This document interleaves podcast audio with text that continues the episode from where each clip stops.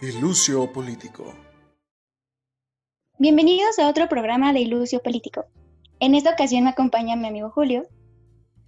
Hola, ¿cómo estás? En esta ocasión hablaremos de un tema que tal vez no está tan presente en las charlas familiares ni de amigos, y es el acceso a la información. ¿Acceso a qué tipo de información, Mar? Pues en general a todas, Julio, a todas.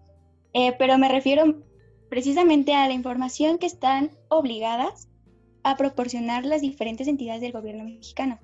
Desde que se aprobó la ley, a ver si no me equivoco, Federal de Transparencia y Acceso a la Información Pública. En el sexenio de Vicente Fox, algo así. Sí, ¿no, Julio? Corrígeme si me equivoco. Sí, sí, sí, fue durante el sexenio del Vaquero de Oro. Y la aprobación de esta ley llevó a la creación del Instituto Federal de Acceso a la Información Pública, hoy conocido como el INAI, o Instituto Nacional de Transparencia, Acceso a la Información y Protección de Datos Personales. Claro que no siempre es tan sencillo acceder a la información que se quiere consultar en esta institución. Toda la razón, amigo. Pero a ver, ya que lo mencionaste, ya que estás ahí, cuéntanos un poquito más sobre cómo se accede a esta información. Por supuesto, por supuesto, Mar. Bueno, primero tienes que acceder a la, a la, a la página, a la página de Infomex, en la cual te registras, metes tus datos personales y después tienes que ser lo más específico posible en cuanto a la información que quieres, es que vas a solicitar, la dependencia a la cual se la vas a pedir y la forma en cómo quieres recibir esa información. Por experiencia puedo decir que es un trámite bastante engorroso, ya que cuando pedí información respecto a, los servicios que se le da a las personas víctimas de trata, una vez que se les rescata o se les quiere ayudar, pues me dijeron que mm, me tenía que dirigir a otra dependencia, me había dirigido a, a la Comisión de Derechos Humanos, pero me dijeron que ahí no era, pero tampoco especificaron a cuál dependencia tenía que ir y pues después me dejaron de contestar, me plaquearon con el visto y pues así es la vida. No, y le hizo un punto clave, Julio. Creo que eh, los obstáculos para el acceso a esta información inician desde que no sabes a qué dependencia dirigirte. Pero bueno, como bien lo mencionas, esto representa un problema muy grande y sobre todo para los periodistas quienes hacen más solicitudes de transparencia justamente para sus investigaciones. Ahora hablaremos un poco más sobre las funciones del INAI. Este organismo autónomo tiene la obligación de cumplir con dos derechos fundamentales y que de hecho están en su nombre completo. Uno es el acceso a la información pública y dos, la protección de datos personales. ¿O tienes otros datos, Julio? No, no, no, no, no, no. Tienes razón, Mar. Para el primer derecho que mencionas, el INAI garantiza que cualquier autoridad en el ámbito federal, órganos autónomos, partidos políticos, fideicomisos, fondos públicos y, sindicato o cualquier persona física y moral que reciba y ejerza de recursos públicos tiene que entregar información, tiene que entregarte la información pública que solicites por medio del INAI.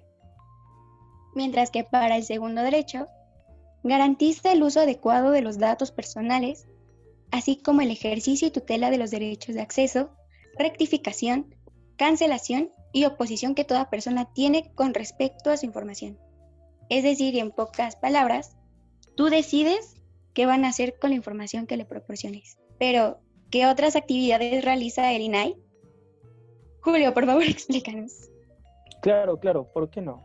Aparte de lo que ya hemos mencionado, una de las misiones del INAI es promover una cultura de transparencia, rendición de cuentas y debido tratamiento de datos personales para el fortalecimiento de una sociedad incluyente y participativa.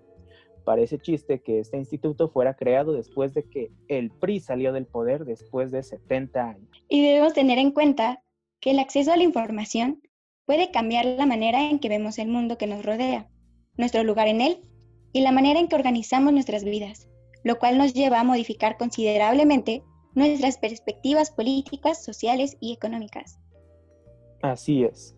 Podemos ver que la libertad de información y, y, la transparencia que se busca promover tiene una consecuencia directa en la lucha contra la corrupción, la maldita corrupción que tanto odia AMLO.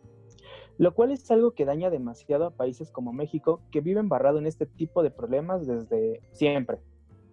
Y aunado a esto, y cito a la UNESCO, personajes como el expresidente del Banco Mundial, James Wolfensohn, mencionan que la corrupción de las autoridades públicas es el principal obstáculo al desarrollo y que un sector independiente de medios de comunicación era el instrumento primordial de la lucha contra la corrupción pública. Para ir cerrando, podemos decir que la información es poder. La libertad de información y la libertad de expresión se oponen a la concentración de información en manos de unos cuantos, sin olvidar que toda información está sujeta a la interpretación individual. Por esta razón, la función de intercambio de información de un sector abierto y, plural, y pluralista de medios de comunicación es de importancia vital para la comprensión de cualquier problema. problema. Sí, claro, y sin perder de vista que la libertad de información y la libertad de expresión son los principios básicos de un debate abierto y bien fundamentado.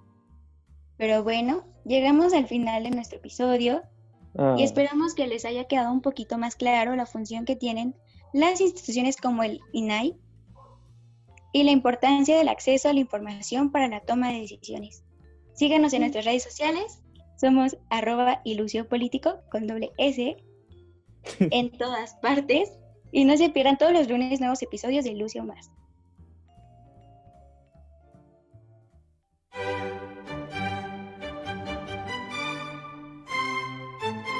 Ilusio Político.